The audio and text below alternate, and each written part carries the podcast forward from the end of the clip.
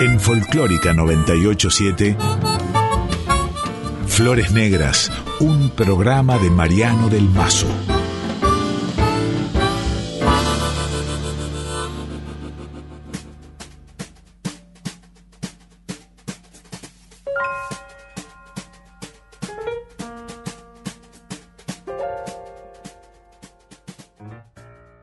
Alguna vez nos llegamos hasta el río Lavallén de Jujuy con Manuel buscándolo al, chileno Maturana, un hachero chileno que se había querenciado a orillas del Lavallén. Ahí los, sus días de fiesta, sus sábados, eran los memorables asados. Y nos invitó una vez para que fuéramos. Llegamos, nos recibe la mujer, una chilena buena moza, muy criolla, sonriente. Le preguntamos por su marido y dice, ahí está, ve, ahí está haciendo el asado, dice. Recién se ha estado quejando, estaba acordándose de su tierra chilena, dice que quiere volver. Yo no lo entiendo, dice. Está aquí y vive llorando su tierra chilena. Se va a Chile y vive llorando la tierra del Lavallén. Entonces el barbudo le dice, no, dice, hay que avisarle a Maturanita. Con la tierra no caben dos amores. Se puede querer a dos tierras, pero cada una a su tiempo, dice. No hay que armar entreveros, si no va a sufrir mucho, dice. Y se reía el barbudo. A todo esto llegó Maturana, un hombre criollo fabuloso, un chileno increíble. Y yo lo veía, el barbudo, que anotaba algunas cosas. Entonces cuando salimos después le dimos un abrazo, nos despedimos, ya la he hecho a la letra. Dice. ¿Qué decía en la letra? Dice, el que canta es Maturana, vivía cantando el chileno. El que canta es Maturana, chileno de nacimiento. Anda rodando la tierra con toda su tierra adentro. Andando por estos pagos, en Salta se ha vuelto hachero. Si va a voltear un quebracho, llora su sangre primero. Chilenito, hay desterrado, en el vino que lo duerme, dormido llora su pago.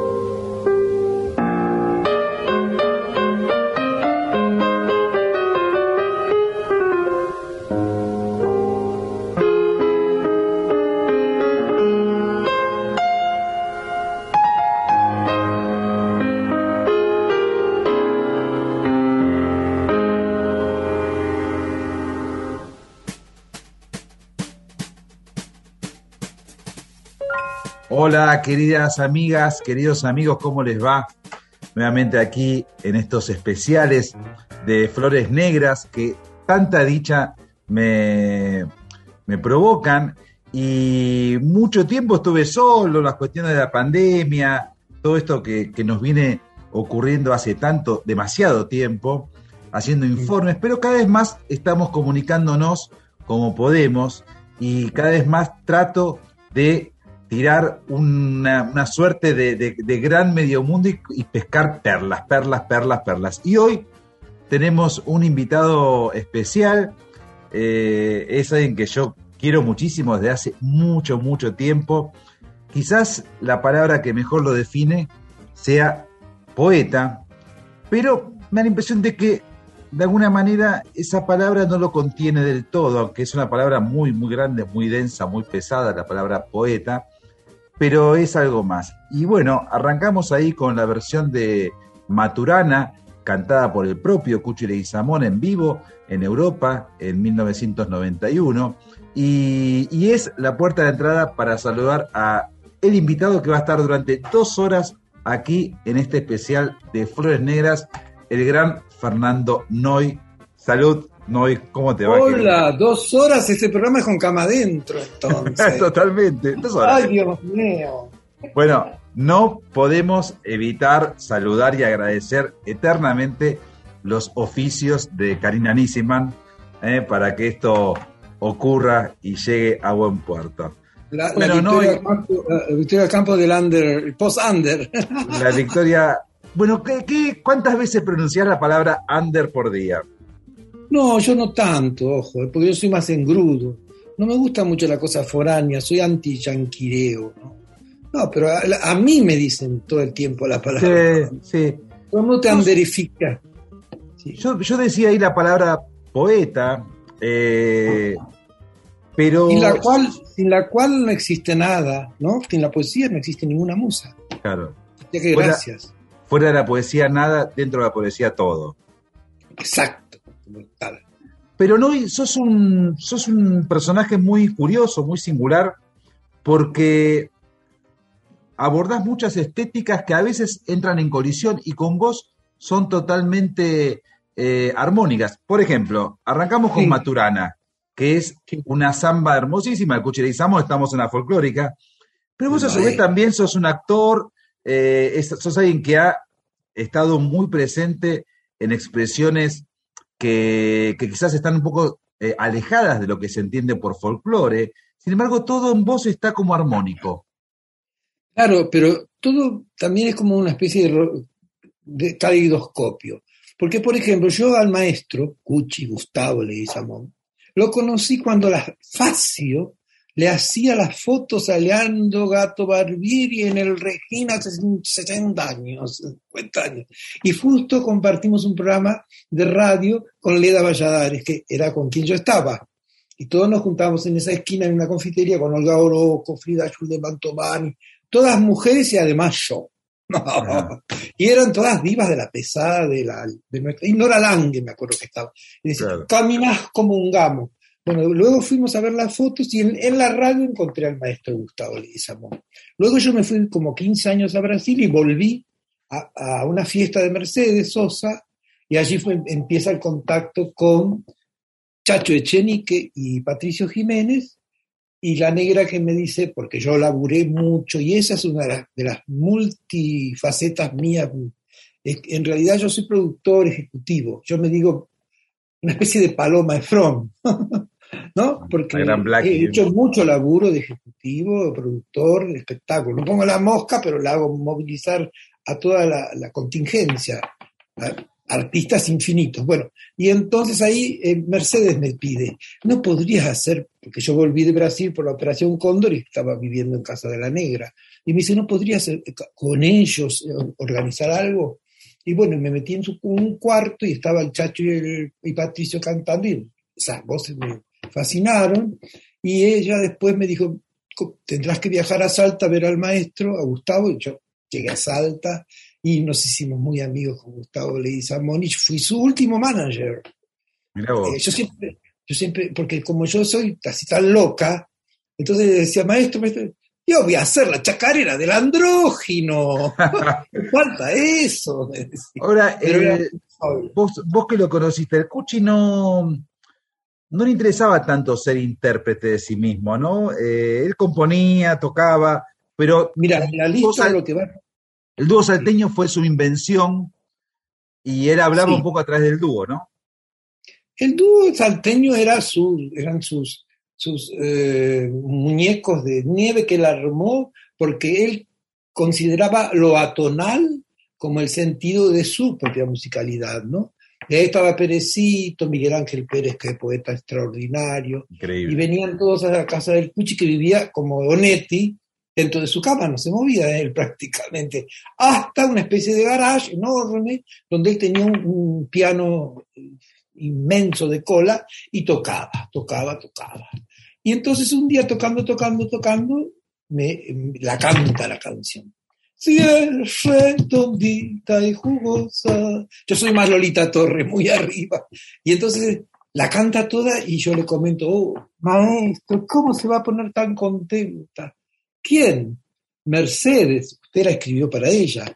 No, pero podría ser que la cante, claro, ella la podría cantar. Esa, esa moza es tucumana, esa moza es tucumana. Eh, eh, él era, era, el genio de... Vos es que yo, no, no quiero ser autorreferencial, pero yo le, hice una entrevista al Cuchi para Clarín en su casa en Salta, ya estaba mal, él estaba ya con Alzheimer, le costaba recordar, y, él tocaba en un piano muy desafinado, y cuando tocaba, como que se encendía, había como un destello eh, que lo devolvía a ser quien fue.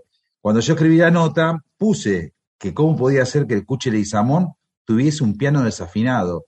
Y se armó una gran polémica en su momento, y de hecho Sadaik le, le mandó un afinador y le afinó el piano, pero ya era muy grande. Pero qué raro, porque cuando yo produje al Cuchi en Buenos Aires, va, yo no, yo era el coordinador de producción ejecutiva. La productora era Ana, eh, Silvia Garzagueri y Ana Alvarellos, que dirigían el Bauer. Y yo representante, además, manager de los tres. Y el Cuchi venía, eh, venía unas dos horas antes a afinar su piano. Tanto como los invitados, con Enrique Mono, Villegas, con Oscar Cardoso Campo, con, con quien fuera él. Extraño. Puede ser que eso sea parte de su Alzheimer, que yo Eso fue posterior, claro. Eh, yo me acuerdo de un ciclo.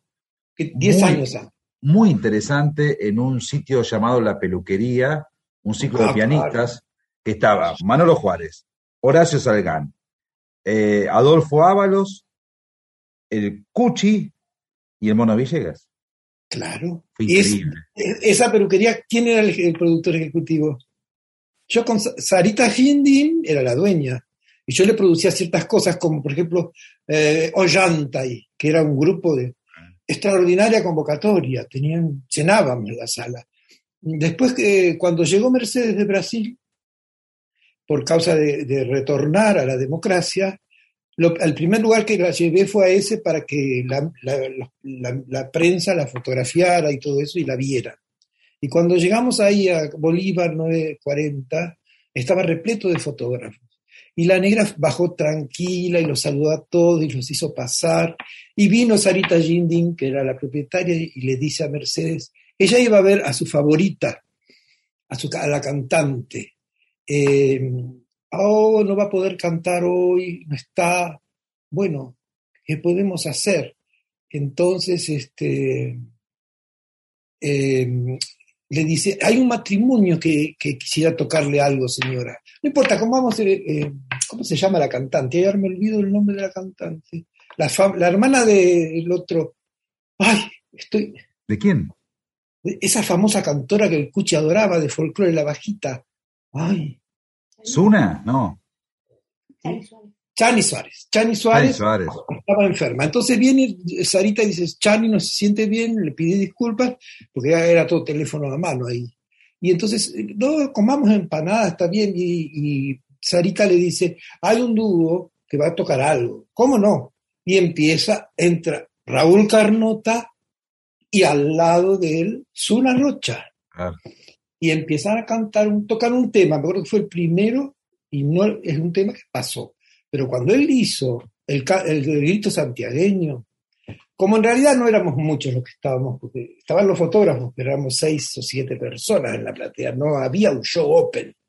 Eh, ella se levantó y dijo, ese tema es mío, yo lo quiero grabar. Se lo apropió. Y ahí nació, nació porque eh, eh, eh, Carnota Raúl se quedó muy conmovido y muy feliz y yo creo que es un momento histórico de la historia de, de la MPA, que fue el nombre que le puse al chango. Porque al chango le, le, puse MPA, música popular argentino, jugando con la MPB, que es la música popular brasileña. Faltaba la MPA de aquí, claro.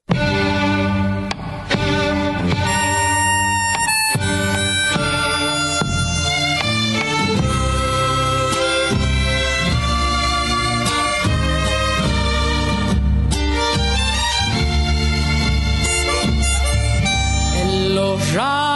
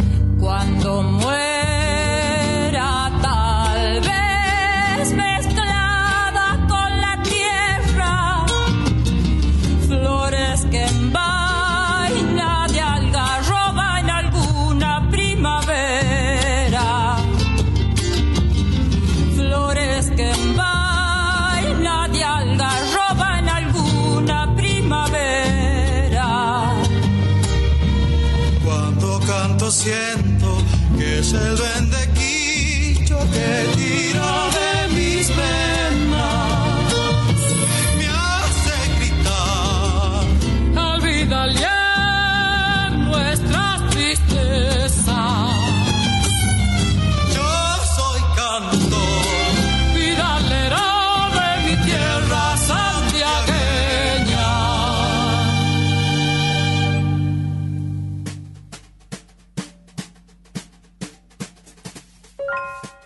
Sonaba a grito santiagueño la voz de Mercedes Sosa junto con Raúl Carnota, su autor, y Zuna Rocha.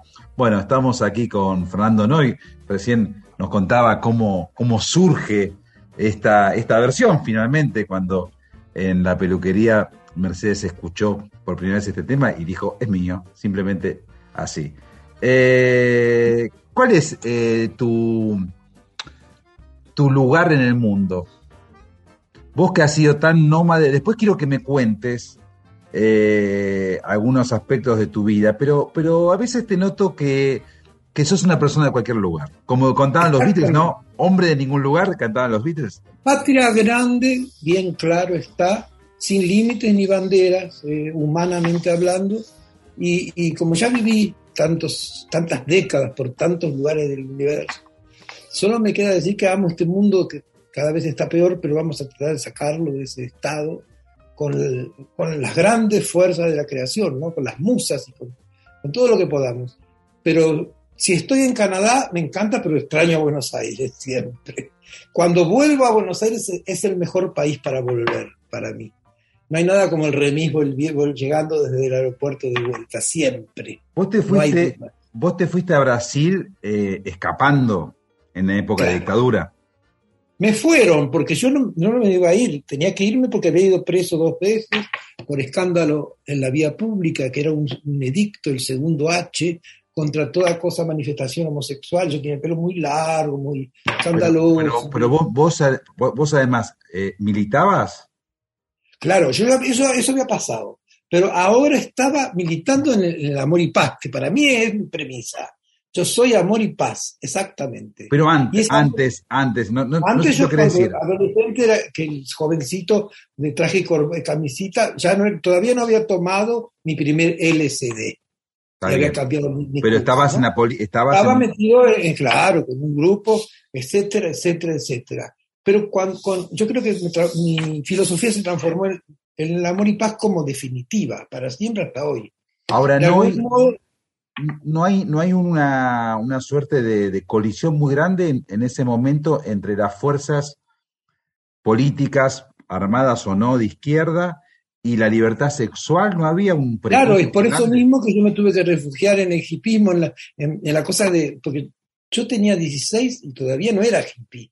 Y los veía pasar, veía uno con una media en la cabeza, otro ojos celestes muy sacado, y era Miguel Abuelo, el de la media era Tanguito, y me gustaban esos seres excéntricos y, y con toda la libertad de, de su manifestación, eh, eh, eh, digamos, surrealista casi.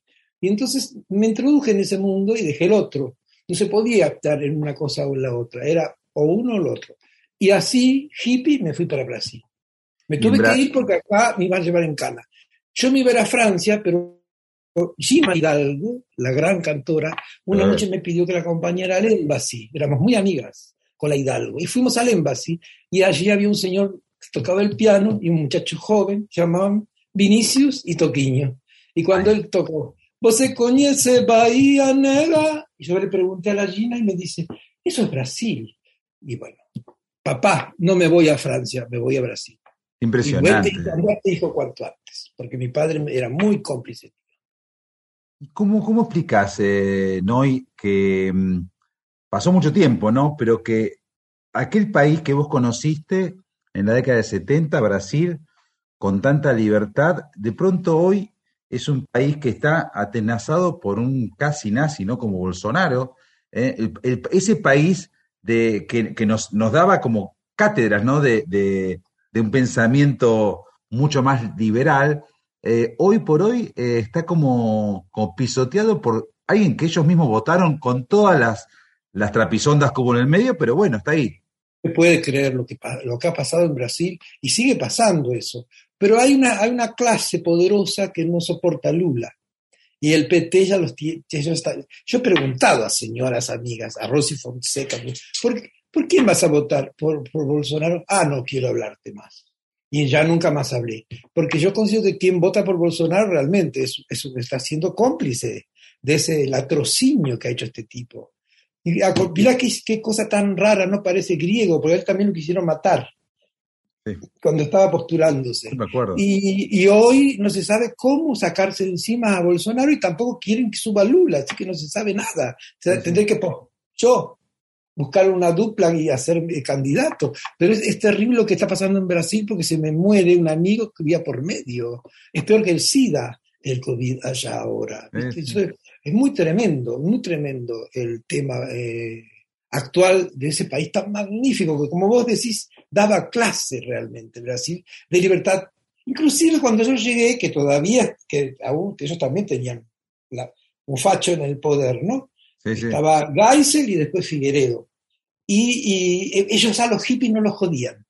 Entonces, no consideraban que los hippies fuéramos tan importantes como después fueron. Eh, así que tuve 10 años de libertad tremendamente absoluta y feliz, y, y la- el retorno de Caetano, Gilberto del exilio, eh, conocer a, a Graciña, que después fue Gal Costa, de empezar a estar con toda esa, esa, esa gente maravillosa, que por ejemplo nos íbamos a quedarnos en, la, en Arembepe, y ahí Ah. estaba la Casa del Sol, donde había vivido Charlie, eh, perdón, eh, Mike Jagger, Charlie García, Mike Jagger y Keith Richard con, la- con, este, con un grupo más de, de personalidades eh, que lo visitaban, los visitaban. Y, y en la pared estaba firmado Janis y el año anterior había estado la Joplin, justo fue el año en que yo llegué después. Y no me moví más de Brasil durante 10 años, porque era impresionante lo que pasaba, de eh, posibilidades increíbles de placeres. Por eso ahí comprendí que el amor y paz, es justamente el amor y paz en ese tiempo era, nuestro lema absoluto, eh, era perfecto, porque en realidad es la verdadera revolución, ¿no? Lograr por el amor la paz, no por la bomba eh, de la justicia, ¿no? Y, nos quedamos así, y de pronto la vida me llevó a ser, estar en cargos de, laburo, de producción en el Departamento de Asuntos Culturales primero de la prefectura, o sea, la Intendencia, y luego en la Fundación Cultural del Estado, eh, ya eh, nacional. Y bueno, eso era porque laburaba, me gustaba hacerlo, ¿no? Por ejemplo, yo produje Billy Higgins y Gilberto Gil en el Estadio Fontenova, es decir, en la en Boca Juniors. Higgins. Bueno, vamos, vamos despacio. Estamos con Fernando Noy, para mí es, es muy, muy, muy lindo estar acá conversando con, con Noy, un artista maravilloso. Estamos aquí en Flores Negras, en Nacional Folclórica. Vamos a escuchar unas zambas, Noy, ¿te parece? Dale, ¿cómo? Vamos con, vamos mira, vamos con Samba de Carnaval por el Cuche de Guizamón, Sí. después vamos con La Pomenia, dúo salteño, y después con Samba del Laurel por Mercedes Sosa. Estamos muy Cuchi Leguizamón aquí en Flores Negras. Qué hermoso nombre. thank you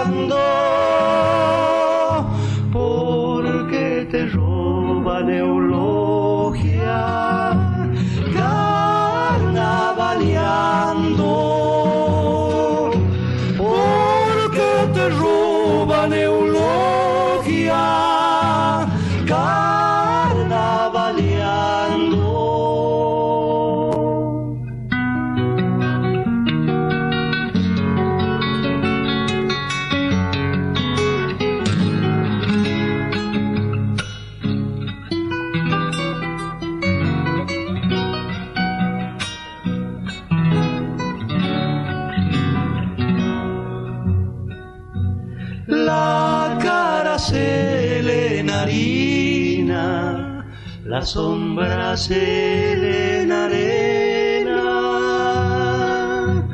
cantando y desencantando, se le entreverá la pena.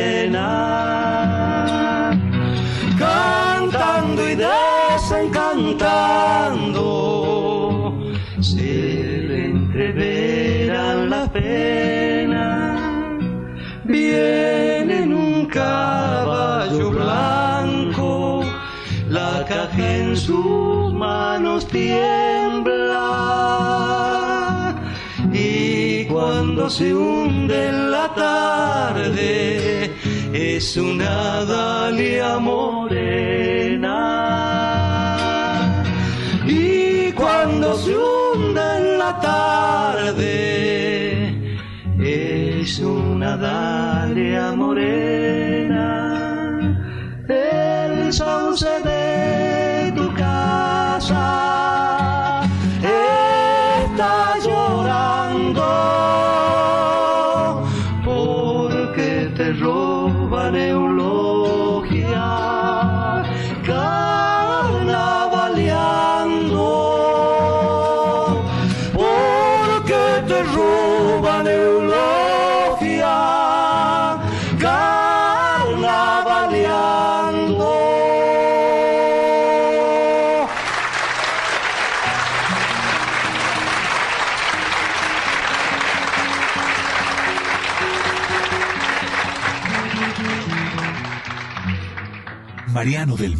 En Folclórica 987.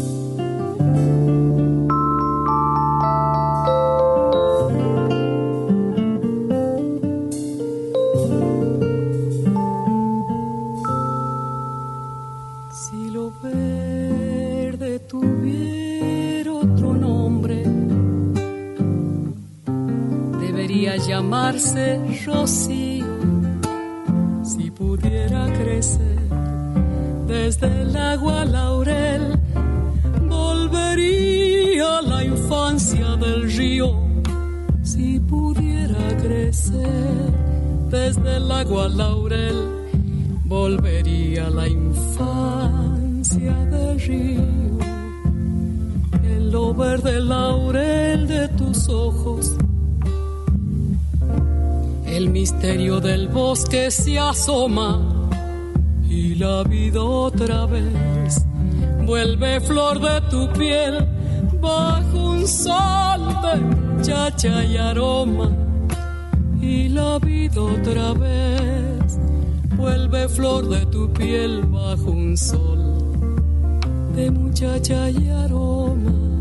Déjame en lo verde celebrar el día, porque por lo verde regreso a la vida. Yo muero para volver, juntando rocío en la flor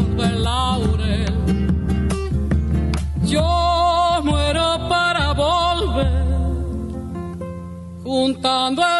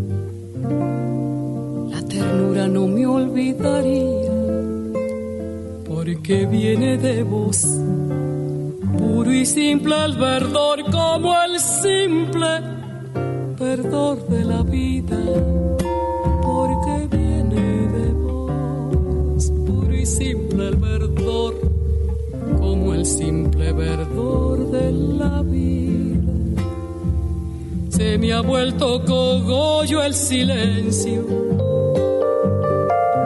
de esperarte a la orilla del río.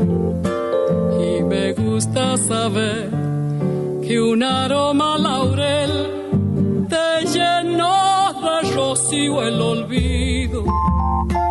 Y me gusta saber que un aroma laurel te llenó rocío el olvido. Déjame en lo verde celebrar el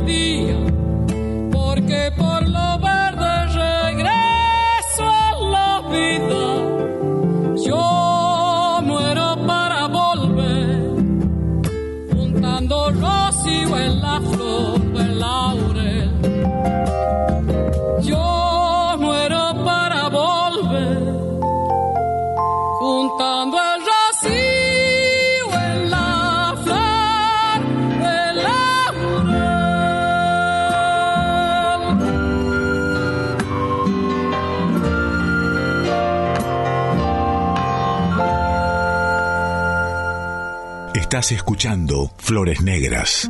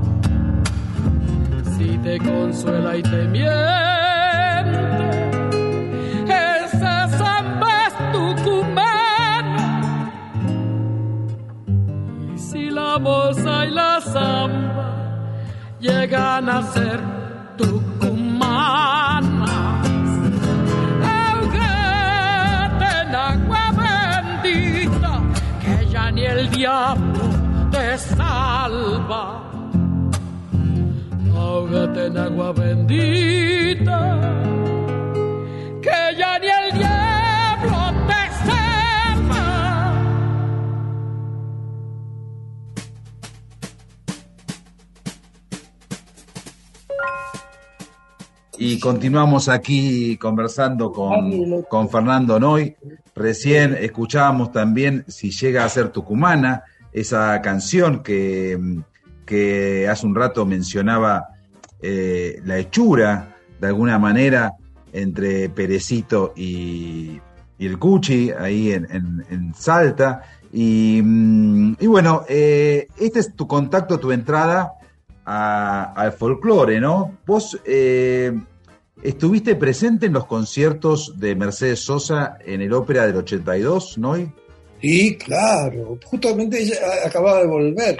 Ella eh, es el retorno de la negra, cuando Mercedes comienza a, a agendar su argentinismo, ¿no? Porque además Mercedes ha sido tan buena gente que me, me dio las fotocopias de una hermosa agenda llena de contactos para mandar eh, las propuestas a millones de café con ser y de boliches y de peñas y de cosas del país. Y vos sabés que empezaron a responder, porque era el dúo salteño nada menos, que para el, para el folclore el dúo salteño estaba olvidado casi. No, no trabajaban hacía mucho. Entonces preparamos una cosa que fue increíble, que se llamó Del tiempo en la música, en la capilla, una especie de ópera. Y bueno, y Mercedes en ese aspecto siempre estuvo al lado, acompañando, amiga del alma. La negra fue muy, muy una geminiana exquisita. La verdad que no, no sé qué más decirte respecto. Hay mil cosas con Mercedes.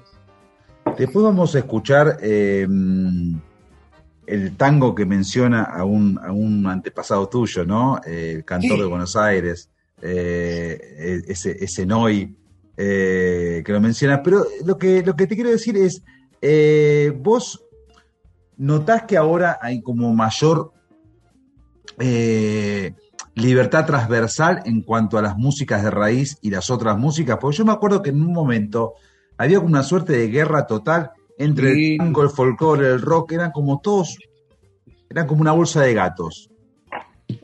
Y lo que pasa es que en estos tiempos se, se- ha mix- se- se ha- hay una mistura sagrada, diría Henri Michaud, la mistura profana, porque también se caen, caen los arquetipos. Digamos que el folclore se transmuta en música popular y, puede tener aroma a, tango o a rock. El tango puede ser, el rock puede ser nuestro tango actual. Ya no están tan, tan este, eh, estratégicamente eh, divididas esas, eh, esas raíces de un mismo árbol creativo. Vamos a escuchar ahora a- otra vez a Mercedes con Carnota en Como Flor de Campo y después ya Raúl Carnota en La Casi Trunca.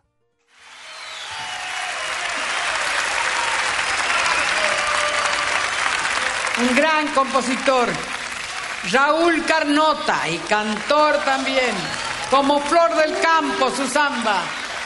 Muchas gracias. Gracias, Raúl.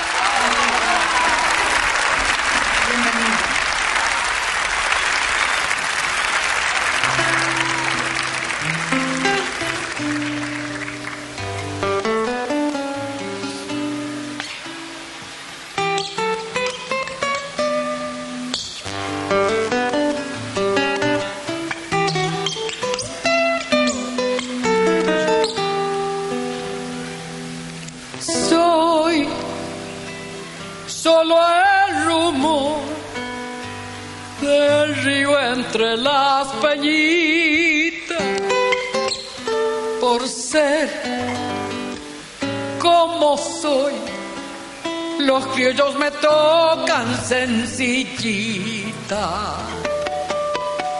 por ser como soy.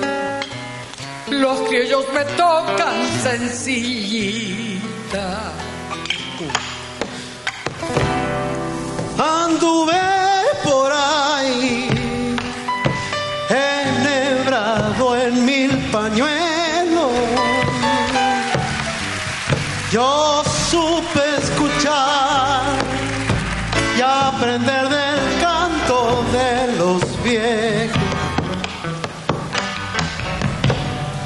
Yo supe escuchar y aprender del canto de los viejos.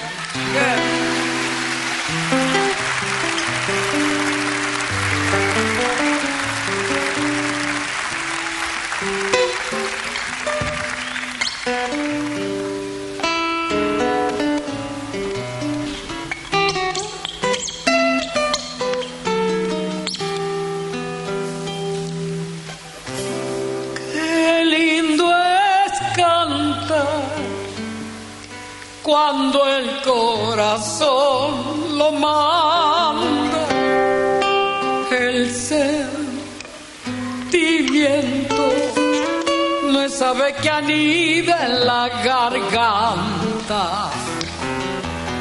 El sentimiento no es ave que anida en la garganta.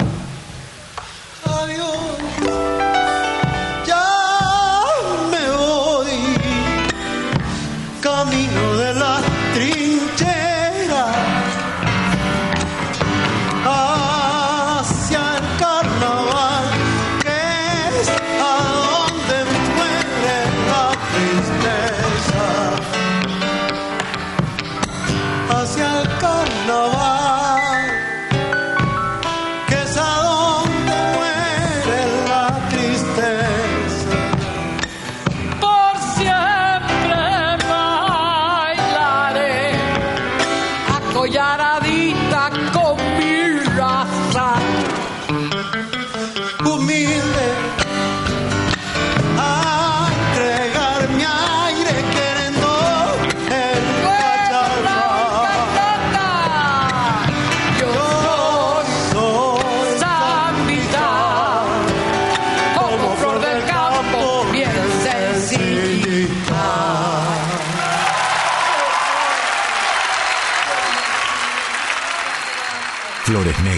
En Folclórica 987.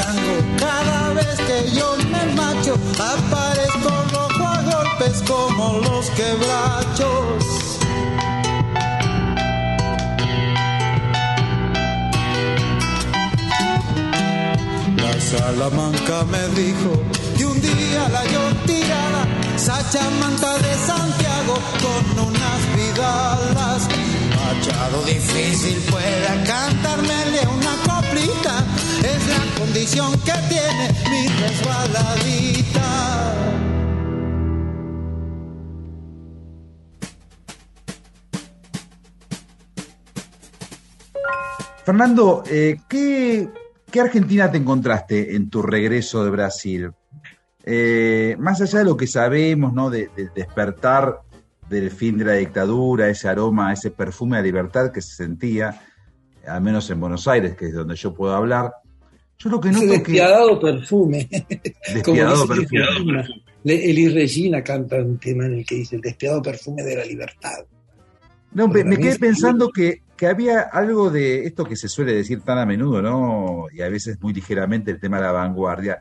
La cantidad de temas que se trataban en aquellos templos, en aquellos sótanos, eh, que tenían que ver, por ejemplo, con la libertad sexual, tenían también que ver con la reivindicación de ciertos poetas y ciertas poetisas, tenía que ver, también que ver cierta re- reivindicación del tango, ¿no? Cómo reivindicaban a Tita Merelo de pronto, desde un lugar más de varieté. Eh, La presencia de la mujer, ¿no? Eh, La Mm. presencia fuerte de la mujer, digamos. Y, y- y era una, una Buenos Aires quizás que, mm, que destacaba como algo marginal, pero que ahora con el paso de las décadas esa marginalidad se corrió hacia el centro, ¿no? En muchos aspectos. Mira, la marginalidad ahora, antiguamente era el lugar. Todos íbamos a un lugar, o al paracultural, o a Cemento, o a Nave Jungla, o a por Comedia Un Mundo Varieté. Era el lugar que vos sabías que algo ibas a encontrar. Una joya en medio de, o diez. Ahora ya es más la persona la que convoca. Si vos decís Susi Shock, ya sabés que vas a a ver una estrella absoluta que hace un trabajo impresionante. O si decís Sofía Viola, entonces la buscás eh, con el nombre y ya está. O sea que hay un antes y un después de Internet. Cuando al comienzo de esta charla yo te dije que había producido Billie Jean con Gilberto Gil, me olvidé de decirte que era con este, nada menos que el, el gran Rastafari Jimmy Cliff, que fue quien llegó a Bahía invitado por Gil. Y Gilberto me dice, yo no puedo ocuparme de todo, pero ocúpate tú. E irme Entonces, esta, e, e, él también en ese tiempo era, era como, recién nacían a, su celebridad. Gil todavía no se había casado. Es decir, esos, esos eh, renacimientos perpetuos, permanentes, son los que nos están pasando todo el tiempo. Por eso creo que lo marginal es central, me parece, en algún momento. Y sobre todo eh, es el eje, el eje. Porque la gente lo mira de, reojo, pero va hacia ahí, con mayor curiosidad. Y lo que está formado como eh, mainstream, como sistema, también puede darnos sorpresas, pero Hoy lo que nos maneja es ese telefonito y es, este, el Infernet, que le digo yo. Infernet, con coca. Te, cuesta un poco la, ese, ese nuevo mundo que estamos viviendo, que tiene que ver justamente con las pantallas, tiene que ver con la hiperconectividad, que no es lo mismo que hipercomunicación. Eh, tiene, ah. estás, como quejoso de, de, ese presente. Hay muchos filósofos, por ejemplo, hay un filósofo surcoreano, que te lo recomiendo si no lo conoces, que se llama Byung Chul Han, eh, que, habla justamente de la gravedad de, esta marcha de la civilización en cuanto a una abismal soledad que provocan las redes sociales, una fantasía. Una soledad vacía, desnuda, digamos. Porque la soledad es un lujo, la verdadera soledad.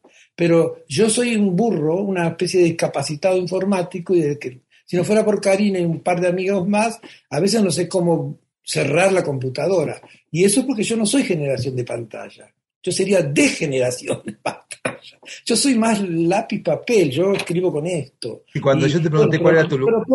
¿Cómo? Cuando yo te dije cuál era tu lugar en el mundo, en algún momento pensé que me podrías haber respondido: mi lugar en el mundo es la palabra. Ah, sí, evidentemente, es, uno de los lugares. Pero también está el, diseño, el pensamiento, eh, tantas cosas que son dentro de uno. Pero a mí, para mí es una tragedia la cuestión informática, porque veo que se hacen estas cosas ahora que me piden que haga, que voy a hacer, eh, que tengo que grabar una voz. Estuvimos haciendo un homenaje a Alejandra Pizarnik también, pero todo, ahora estoy haciendo este Zoom con vos, pero en casa de, de Karina. Y yo solo no me manejo con esto no me manejo nada. Y además puedo perder, no sé hacer backup. Es decir, soy un discapacitado, informático y, pronto dejaré de serlo, por supuesto, aprenderé. Aprenderé, pero, pero cada vez hay mayores este, evoluciones de lo que sería eh, la despersonalización humana, porque para mí es menos humano todo esto que lo anterior. Estamos hablando con Fernando Loy, si no lo conocen, es un artista total, es alguien que se dedica a la poesía, también al teatro, a los escritores penís de estar en un homenaje a Manuel Puig, ¿no? Vía Caras Sí, el, el, lunes fue en Caras y Caretas, muy buena recepción tuvo eso, y también otro Zoom, ¿no? Un Zoom. Entonces ahí estás con cuatro personas, cinco, seis, y hay tres mil viendo el, evento y no te das cuenta. Igual uno se acostumbra a, a lo multitudinario cero cero, es decir, tu mente ya está, porque vos escribiste un poema o sacás un libro y nunca vas a pensar a dónde llegó ni en qué lugar está. Pero hay momentos que oís como que, alguien te está leyendo, lo sentís, se siente eso. Eh, es rarísimo, ¿no? Inclusive cuando escribo ahora, que estoy copiando un libro nuevo, ya lo estoy copiando en la última corrección, me pasa algo raro, Mariano. Me voy, estoy escribiendo, como ya está la base, la computadora funciona bien, y empiezo en tal lugar, ahora, hora, y, veo que mi mente está viajando, está en Bahía, está en el adorado eh, Bolivia, que yo adoro, estar en Sucre, en Salvador, o, si o sea que como, como, que viajo paralelamente a esa inmovilidad de, de laburante, de manejador de teclas que se vuelan solas. Eso es, eso es, son, son características que uno va viendo, ¿no? Eso podría ser un cuento, el cuento del cuento, pero ya lo escribió Cortázar. Qué grande, ¿no? Y estamos aquí en Flores Negras, hoy un día muy especial, es una, un especial muy especial este que estamos compartiendo con todos ustedes en esta charla con Fran Flores negras incandescentes. matizada por con música. Vamos a escuchar eh, otra vez a Carnota y despacito nos vamos metiendo en Brasil con Keisha de Oh. Caetano Veloso.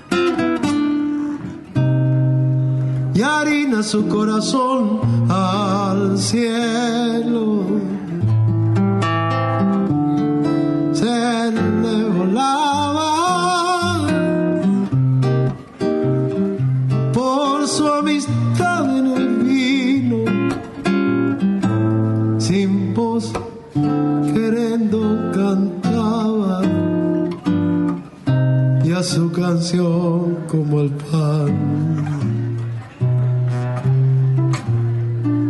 la iban salando sus lágrimas. Y a su canción, como al pan, la iban salando sus lágrimas.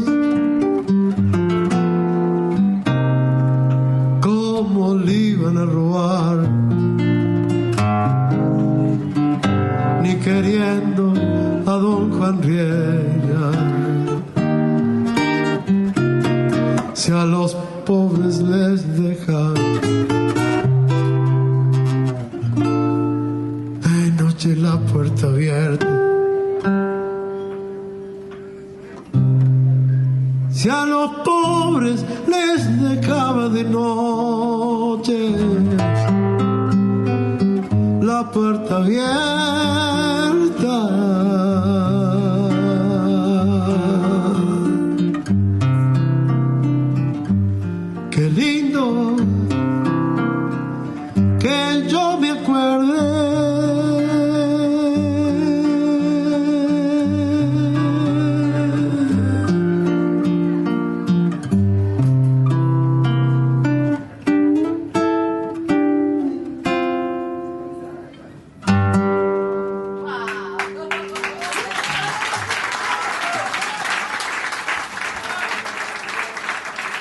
Gracias. Hasta muy pronto. Flores Negras, con Mariano del Mazo.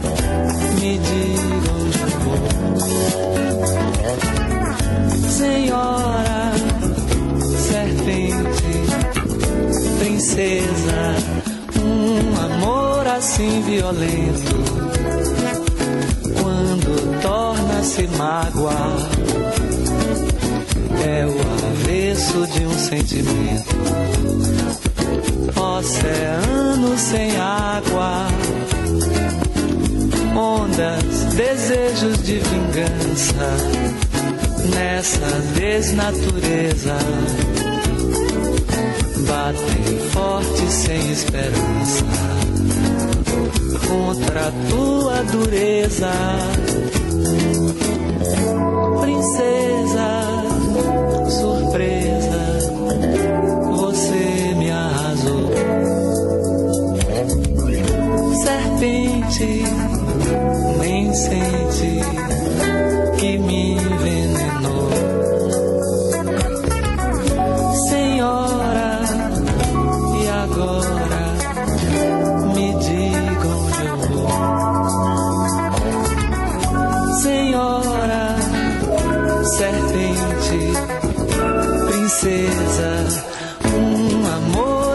delicado, nenhum homem daria. Talvez tenha sido um pecado apostar na alegria. Você pensa que eu tenho tudo e vazio me deixa. Mas Deus não quer que eu fique mudo. E eu te grito esta queixa, princesa, surpresa, você me arrasou. Serpente, nem sente que me envenenou. Senhora, e agora me diga onde eu vou. Amiga, me diga.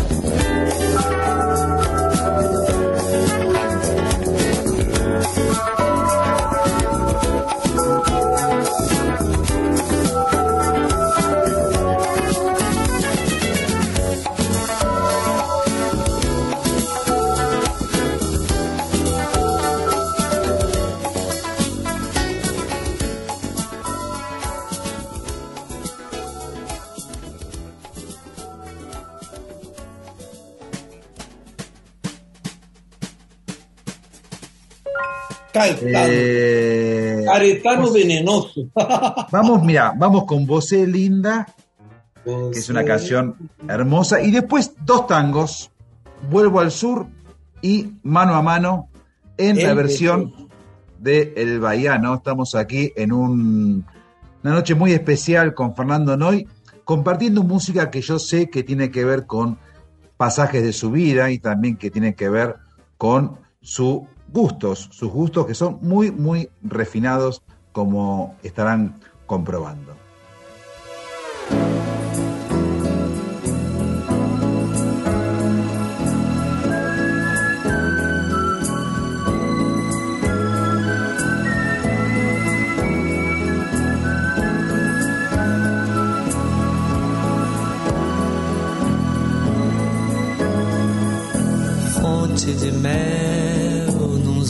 Olhos de gueixa, kabuki máscara. Choque entre o azul e o cacho de acácias, luz das acácias. Você é mãe do sol, a sua coisa é toda tão certa. Beleza esperta. Você me deixa a rua deserta quando atravessa e não olha pra trás. Linda e sabe viver, você me faz feliz. Esta canção é só pra dizer.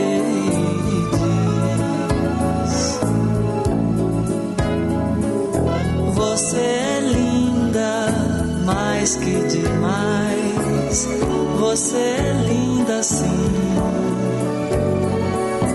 Onda do mar do amor que bateu em mim. Você é forte, dentes e músculos, peitos e lábios. Você é forte, letras e músicas, todas as músicas que ainda hei de ouvir no Abaeté, areias e estrelas não são mais belas do que você, mulher das estrelas, mina de estrelas. Diga o que você quer, você é e sabe viver. Você me faz feliz. Esta canção é só pra dizer e diz. Você é linda, mais que demais. Você é linda sim.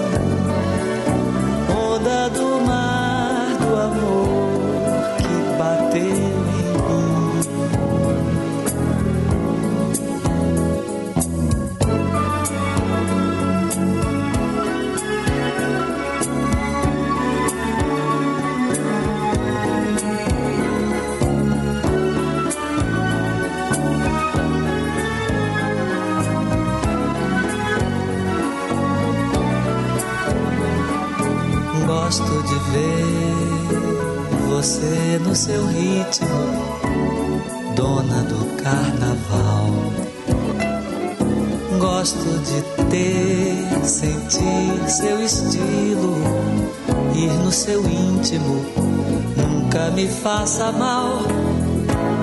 Linda, mais que demais, você é linda sim onda do mar do amor que bateu em mim. Você é linda e sabe viver. Você me faz feliz. Esta canção é só pra dizer e diz.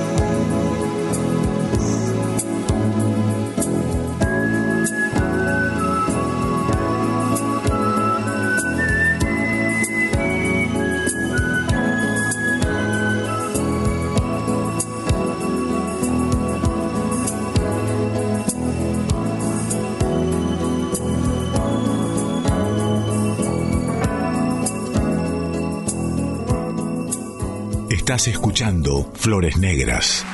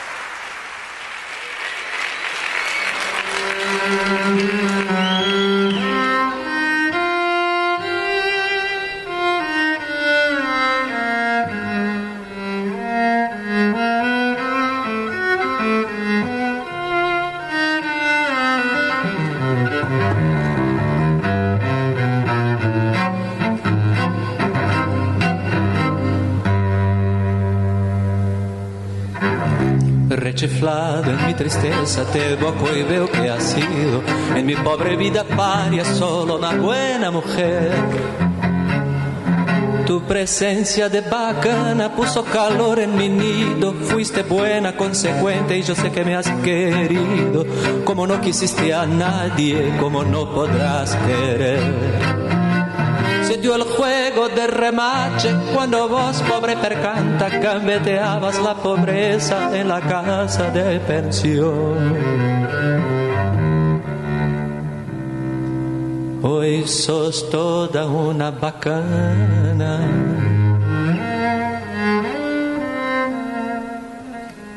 La vida te ríe y canta.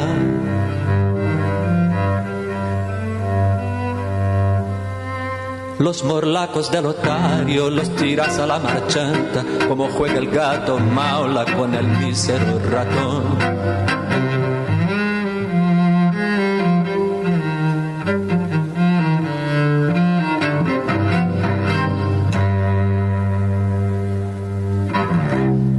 Tenés el mate lleno de infelices ilusiones, te engrupieron los otarios, las amigas, el gavión.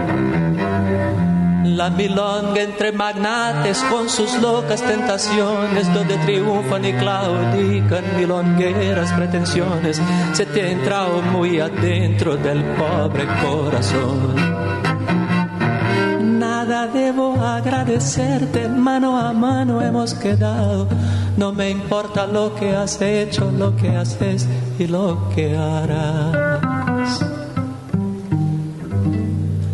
Los favores recibidos, creo habértelos pagado.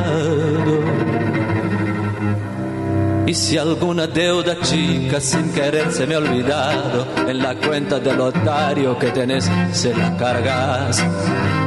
La da da, la da da da da, la da da da da, la da da da.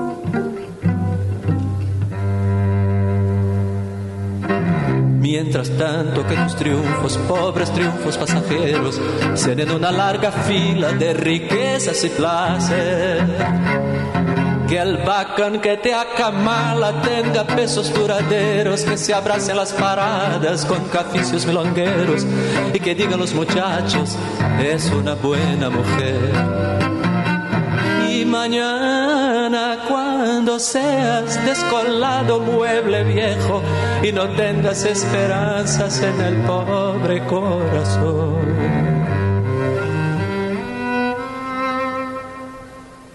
Si precisas una ayuda, si te hace falta un consejo, Acordate de este amigo que ha de jugarse el pellejo, ayudarte en lo que pueda cuando llegue la ocasión.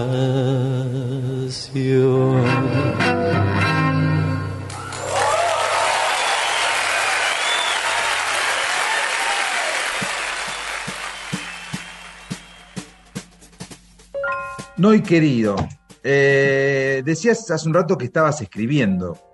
Contame. ¿Vas a publicar? no puedo dar los títulos porque están los mandos, estoy como Bolaño, eh, luchando para ganar a esta altura. Eh, por más que venda, estoy buscando siempre algún, algún, concurso para producirlo, porque no hay, no, hay tanta, mm, digamos, tanta editorial a favor. Y, pero esto, te cerré un libro y ahora tengo uno de cuentos, que, porque siempre fui cuentista, narrador, además de poeta. Y ese, ese libro de cuentos se llama Cuentos Quemados por el portero. Son 10 eh, cuentos muy largos que estoy terminando ahora. También estoy, me estoy preparando algo en escena, donde me vas a ver, te voy a invitar, porque Daniel Melingo, nada menos, es el director, y Pichón Baldinú de La Negra, esa, esa apuesta que se hace en noviembre, en el 25 de mayo, de la cual es la primera vez que hablo. No podía hablar, pero como sos vos, Mariano, entonces hay mucha cosa que incluye esta vez el escenario también, ¿no?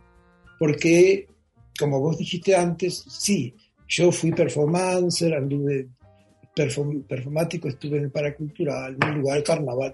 Y acá hago dos, dos roles, eh, es- así que nos veremos en el Teatro 25 de mayo, en noviembre, porque ahora no. vuelve todo a funcionar. ¿Tenés eh, algún tipo de nostalgia de aquellos eh, años de, de escenario cuando eras A veces sí, porque fuimos descaradamente felices y, y revolucionarios y subversivos. Y además, por ejemplo, yo me acuerdo de bailar el pogo viéndolo a Wallace o a Fidel y sentir cosas que, que ya no, no se repiten nada más que en la memoria, pero la, la- o sea, la militancia del placer, esa con Urda Pilleta, Tortonese, Batat, los peinados Yolis, que ahora se presenta el domingo el libro este, La Última Yoli, todo ese grupo que si bien eh, coincidían mm, con, con- con lo exquisito y lo divino y, y la experiencia y, y- y que Luca estaba en el camarín y que te decía un chiste y que te decía "Vi- bambolina, bambolina, resta tranquila. Es- Eso no se repite, pero creo que hay una periferia muy brillante hoy. Lo que pasa es que, que hay que buscarla, hay que tener... Lo que pasa es que también hay que estar en la calle y en la noche. Por eso hay que buscarla, hay que más o menos o ser parte de algo que está que- creativo, digamos, y eso te va llevando a, los pares y también los eh, las redes, ¿no? Las redes que capturan al que capturan al pez volador. Sí, y te absorben, te abducen el alma. Sí, pero yo no entiendo cómo se puede. Yo tengo un- por eso yo estoy preocupado porque es muy- Estamos muy, condenado. estamos muy, muy tecnófobos. No, tecnófobos, totalmente. Porque eh, una hora hay que, por lo mínimo, como mínimo, tanto mail y cosas así. Y no es por la edad, pero es por el entrenamiento. Entonces hago al Lo que pasa es que la pandemia, la pandemia vino a subrayar todo, esta, todo este calvario, porque finalmente hubo que recurrir sí o sí a la tecnología, y hubo que recurrir sí o sí a este tipo de comunicación, y, y todo se profundizó. O sea, si antes decía, bueno, estamos tan solos, necesitamos un abrazo, un beso, necesitamos Sí, vernos las caras. que, eh, sí, ahora somos todos tímidos con, porque nos ponemos los, los barbijos y, y distantes tipo Buckingham Palace, ¿no? Pero... eh, Vos sos de una época... Yo creo que esto se va a mantener mucho, ¿eh? porque también descubrimos lo que vos decís, la, la- el- la isla aleatoria de, de todas estas cosas. Y bueno, y por eso tengo que aprender más, más para que... y el control del Estado el de los control, 1984 a y de las multinacionales. y No, de hay- las multinacionales. o sea, no hay, eh, contame eh, cuál es tu vínculo con la familia Ortega. Fabuloso, mira, yo... ¿Cómo te relación- quieren? ¿Cómo te quieren y cómo los querés? Y cuando Es digo, que cuando digo Ortega, digo un montón de artistas. Jorge Luis Borges lo dijo antes, Giorgi, Giorgi, Borges, dijo, la amistad no es menos deliciosa que el amor. Tal cual. Es, él se refería a Bioy Casares, ¿no? Y yo creo que lo que me ocurre con los Ortega es eso, que hay una amistad tan deliciosa como el propio amor. Yo conocí a Luisito, que es el menor de los hermanos Ortega, y como es un poeta tremendo. eh, Oscuro, poeta- oscuro. él- él- no, pero es- tiene no, hay tilucas adentro. No, esa, esa oscuridad es, es un resplandor agazapado. Él siempre, tampoco si fuera oscuro me coparía tanto, te aviso. Él es pura luz, es pura luz en realidad. No, no. Tiene un aspecto así de inhallable, inabordable. No- es decir, no es tan comunicativo como yo, por ahí, que soy tan open door, tan trola. Pero él es un genio y yo lo conocí paseando por San Telmo. Un, alguien me llamó de la ventana y me dijo, "Ve, el poeta más que yo más quiero estaba leyendo un libro mío. Y era un guachito divino, una bocota así. Y yo, "¿Y este pibe? Bueno, y bajó y me dice, yo soy Luis Ortega, acá está mi novia, estaba con, ese tiempo su esposa era Dolores Fonsi. Y, estaban, estaba- y desde entonces no nos separamos más. Yo me quedé para siempre, primero con Luisito y luego con Evangelina, con Ramón y ahora también con Julieta, con quien hacemos algo pronto que lo vas a ver en, en televisión. Pero mejor ni hablar, pero es, es- se llaman cuerpos poéticos, son programas Perfecto. así, flash de 10 minutos de poesía seleccionada, dicha por ella y por mí, eh, para un- una cosa oficial, ¿no? Y eso es lindo. Entonces los amo y me aman y te- también tengo otras familias que amo y mucho, como los Nisselman, te quiero decir, ¿no? Como Karina- vos, te Karina-. Karina es una de las personas más bellas que tiene este ambiente. Es impresionante. imprescindible. Es imprescindible. sí, Y yo te saqué a vos este, tu, tu, tu árbol ginecológico cuando te pregunté si eras, eh, tenías algo que ver con Macedonio Fernández. Claro que tengo que ¿Te ver, sí. Y vos te Sí, quedaste, sí. así. Y claro, si del mazo es la, la mujer. Sí, La mamá de Macedonio era Rosa del Mazo. claro. la Y, mujer y ahí está. Ahí aparece- abuela de Adolfito, que era su, con quien yo, yo a, Ma- a Macedonio Claro. no lo conocí. Pero mucho después- conocía a su, a su hijo. Adolfo Y después, y después Borges hablaba también de, de un poeta llamado Marcelino, o Marcelo también lo llamaban, que fue el primer poeta que mencionó la palabra tango como un baile.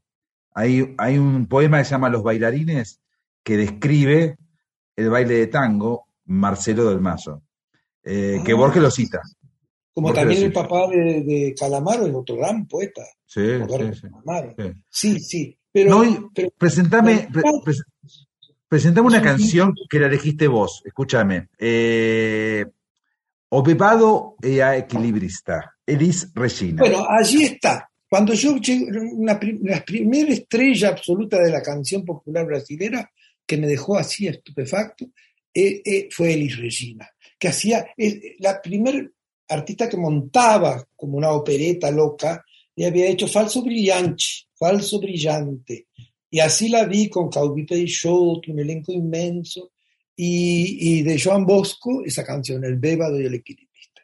Cuando vine a Argentina, me, tocaba hacer eh, numeritos, nosotros con Batato le llamamos numeritos, no performance, por, por resentida social. Entonces, cuando me tocaba mi numerito, yo eh, cantaba en español ayornado el bébado.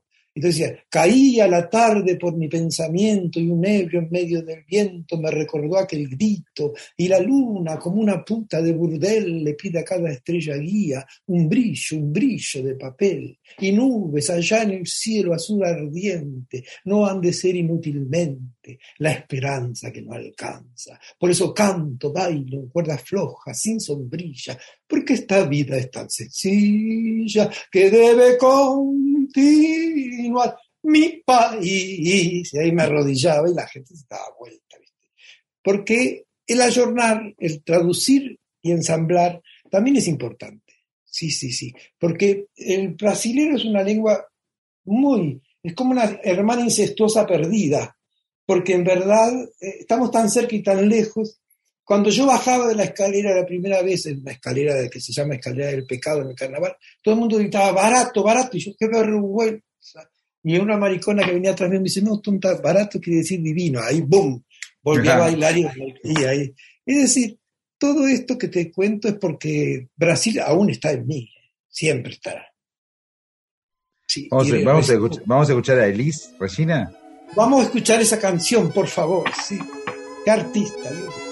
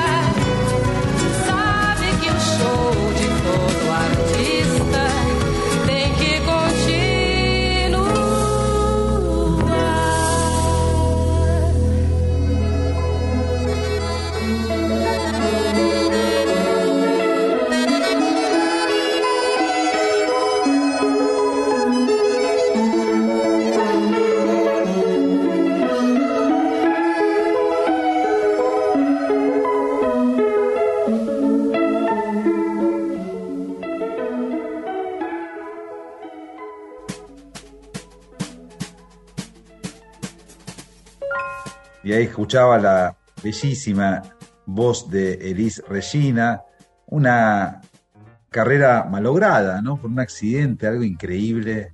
Estaba destinada a comerse el mundo de un bocado y murió trágicamente, muy joven, Elis. Sí, pero otra grandiosa amiga mía, Rita Lee, cuando estuvo acá en Luna, hablando de ella, de- porque después era el Catri, no antes, nos juntábamos en el camarín y ahí nos quedábamos.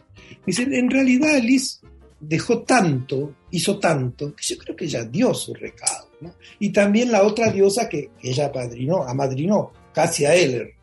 Cassia Eller. figura esplendorosa que duró cuatro años. Como Amy Winehouse. Yo creo que son enviadas, ¿no? Enviadas. En este caso, el drama de Liz es un drama atroz que es por la cocaína. Ese es el tema.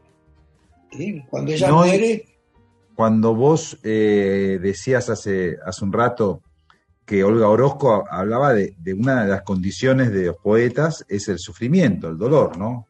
sí, la poesía es un don, un don perverso y malsano, hay que aguantarlo. ¿Y, ¿Y qué te pasa a vos en ese sentido? No, no, no, a mí me provoca éxtasis, sí. Y bueno, mi exceso de sensibilidad y todas esas cosas son parte de, lo- de esta piel de colibrí que me tocó. Pero Nada sufrís más. mucho, digamos, te, te cuesta estar en No, el no, mundo. no, el sufrimiento yo no lo cultivo, yo huyo. Huyo con mi tristeza rebelde, como dice un poeta ruso, que fue el marido de, de Isadora Duncan.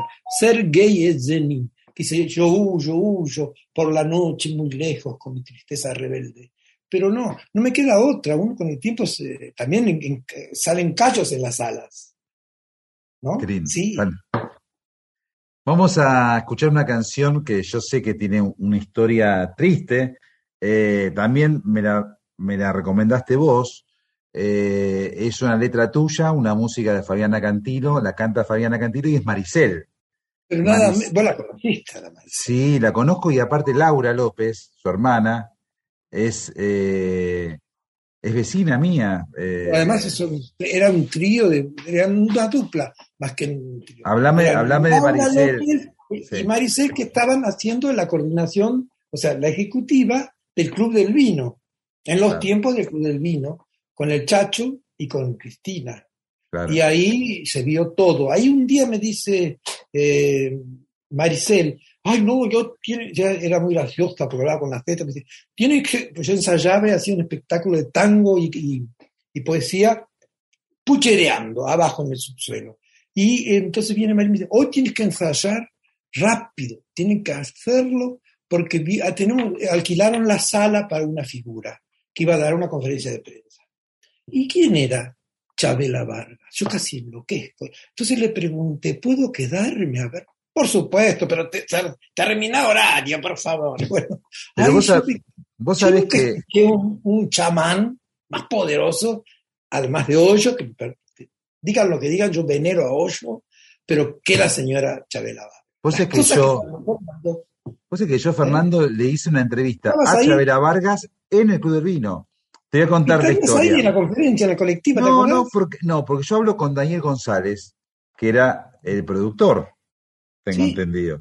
Eh, Sí. entonces le propongo, digo, mira, me gustaría hacer la siguiente nota. Me gustaría salir con Chabela por la noche porteña, ir a distintos lugares. Yo quería llevarla al chino, quería llevarla al rincón de Arturito, no me acuerdo qué lugares habíamos puesto. Era todo un mapa por Buenos Aires y el, título, y, el, y el título de la nota iba a ser Noche de Ronda. Ay, qué lindo. Y qué me bueno. dice, buenísimo, buenísimo. Eh, y en una tapa de Clarín en ese momento era fuerte. ¿Acordás? Sí, siempre. Bueno, cuando llego al Club del Vino, que ese iba a ser el punto de partida, iba con un auto y con un fotógrafo, Chavera dice, no, no me siento bien, no voy a ningún lado. Porque la, eh, mirá, yo sé, yo sé que Entonces le hice la entrevista ahí en el Club del Vino y estaba áspera la mujer, estaba áspera, era porque esperaba a Mercedes que no venía y no vino, no pudo venir. Estaba- porque de ahí se iban con la negra a girar. Claro, Bueno. eras vos el fotógrafo. Yo estaba con Álvaro, estaba Claro, con Álvaro y con claro, con Maricel Fina- y con Laura. exacta. Hace poco salió una nota, ahí, hace poco salió una nota muy una interesante. Sí, Pero vos no escuchaste la conferencia de prensa de ella No. que dio antes? No. Yo por suerte la grabé. Y en un momento ella habla peste de Ricky Martin y dice, Luis Miguel dice, pues que lo han metido dentro de una bolsa de cocaína para que cante. Y, y en ese tiempo estaba Lucho Avilés, ¿te acordás? Y Sí. como se vos vieron que yo grababa, me llama a mi casa y me quiere comprar eso para poder lanzarlo en esos programones de chismerío, ¿no? Yo estaba tan fascinado con Chabela que jamás vendería por 500 dólares dos o tres frases de ella grabadas. Por supuesto que no me negué por, totalmente, me, me negué. Pero después, para mí Chabela fue un chamán. ahí, ahí era todo tan perfecto, tan increíble, tan magistral, como el Cucherizamo. ¿Ves esos niveles, esas cúspides que, que, que- que van uniendo a los seres, ¿no? Así, decimos eh, Horacio González, decimos Cucheli Samón, decimos Chabela Varga, y podemos seguir diciendo. Vamos a escuchar Maricel, le pedimos un- una suerte de, de permiso a los de Nacional Rock, vamos a pasar un tema que tiene una, Muy exitoso. una percusión de Daniel Huira, Dani Huira, que habla, habla de Maricel López, una mujer muy querida que también murió muy temprano. Manager, una, una productora ejecutiva.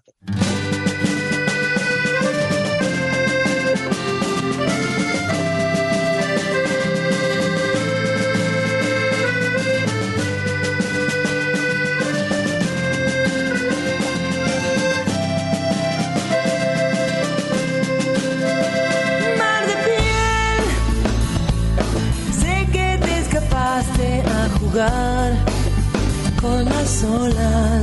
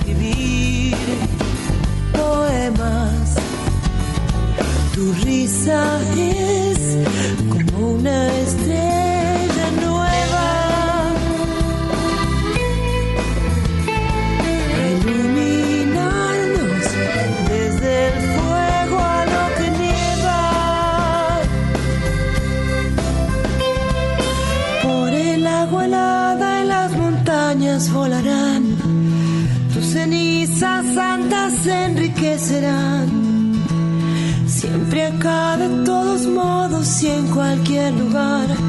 Volver a celebrar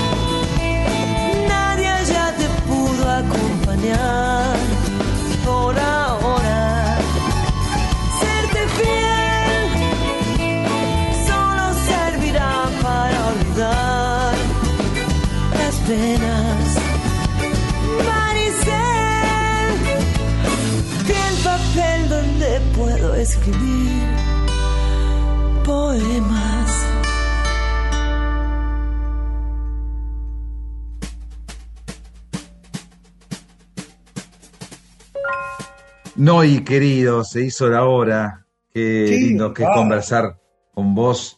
Qué, qué linda persona, que sos que apasionada y que mm, siempre estás como, como con un mensaje positivo. Eh, siempre vos dijiste, ¿no? Que vos le, le huís, ¿no? A la tristeza, le escapás.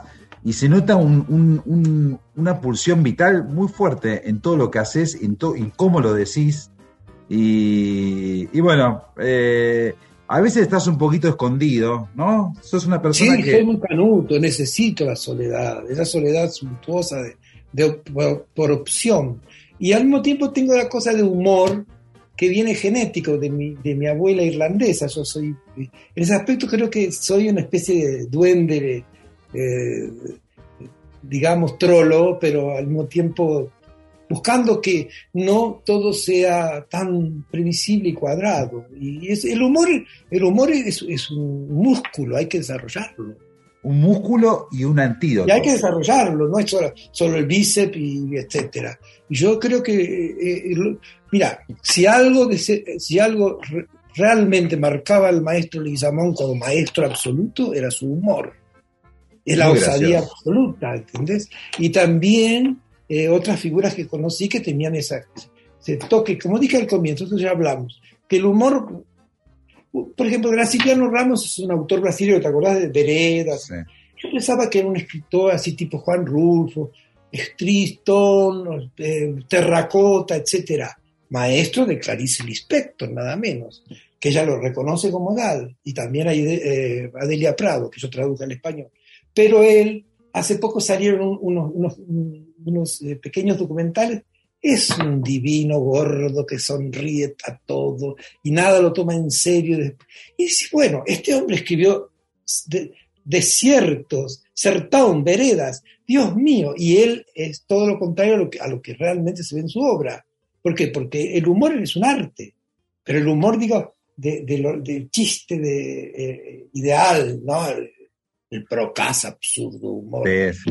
No, ¿y tenés ganas de recitarme algún fragmento, algún poema? De, de mi autoría. No, Sí. bueno, como lo que vos quieras. Como nombré a Adelia Prado, te puedo decir un poema que yo le traduje. Yo traduje el libro de Adelia Prado, que viene a ser la Clarice respecto de la poesía brasilera. Y te voy a leer, decir el poema de Adelia. eh, el muchacho acabó de almorzar y se escarba los dientes con un palillo de escoba. Yo no me encuentro grato escarbarse los dientes, pero tiene una espalda de hombre tan seductor que me pierdo y lo hago. Muchachos como este adoran comer rápidamente, rodajas de- de tomate con churrasco y el invencible tono para los pecados capitales. Me pone tan íntima, tan a flor de piel, el samba canción, el hecho de que vamos a morir, ¿vio? El hecho de que mi mamá este crucifijo me lo regaló, que él escarba sus dientes con un palillo de escoba, escarba en realidad mi corazón de perra. Eso es. Adelia. Muy bueno. Bueno, no, y qué lindo. Gracias por. si querés salir de la... Es decir, el, el- el colmo de Batato, que siempre lo hacía Walter. Hay calles innombrables que prolongan palabras y terminan en un punto de madera. Hay calles audazmente cortas, deambuladas por potros, que terminan en un punto de madera. Pero existe una calle, solo una. Esa calle, esa ínfima calle que es un punto de madera, enciende el fuego en las otras cuando tiembla. Muy lindo, muy lindo. Bueno, Noy, gracias por Gracias. la charla. Eh, tengo como despedida el cantor de Buenos Aires, en el cual Cadícamo menciona a tu abuelo, ¿no? Claro, Eh, y que también Borges habla mucho del Noy. el Noy, el Noy. tenía esa Guapo- pasión por los malevos. guapo Y, este, sí, es el papá de mi papá, nada menos. Este, en mi libro está la historia esa. Yo te quiero, ¿vos tenés peregrinaciones profanas en mi libro? No. Se lo voy a dejar a, a Karina Nisima. Por favor, por favor. Ay, no, tenés que leer. Yo sé que te gusta como yo escribo. sí, me gusta, me gusta, me gusta. Noy, Pajarito sin man. Hasta pronto, nos vemos. gracias. Nos vemos. Y nos vemos. Aunque sean sueños. Aunque Ahí sean va.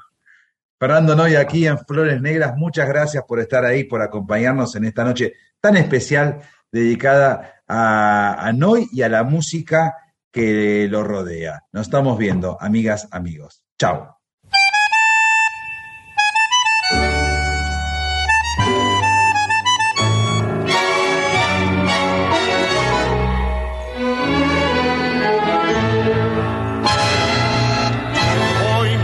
Atrás y al comprobar que el tiempo nuevo se llevó la franja, el taco militar. yo voy notando aquí en la sorda. El corazón me hace una burla. Nada duele tanto como ver desenrosar del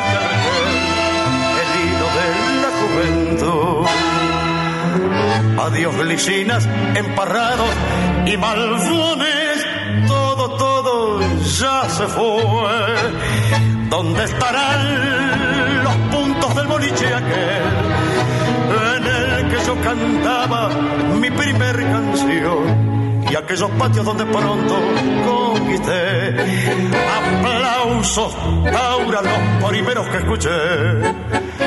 ¿Dónde estarán traverso el cordobés y el noy, el pardo Augusto Flores y el morocho Aldao? Así empezó mi vuelo de zorzal. Los guapos del abasto rimaron mi canción. Soy aquel cantor del arrabal, jilguero crioso que pulso la humilde musa de percal.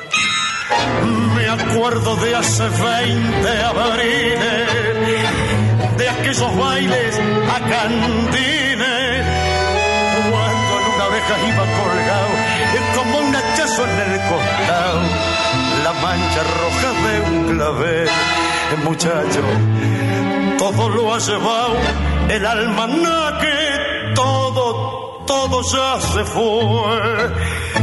¿Dónde estarán los boliche aquel en el que yo cantaba mi primer canción? Y aquellos patios donde pronto conquisté aplausos tauras, los primeros que escuché.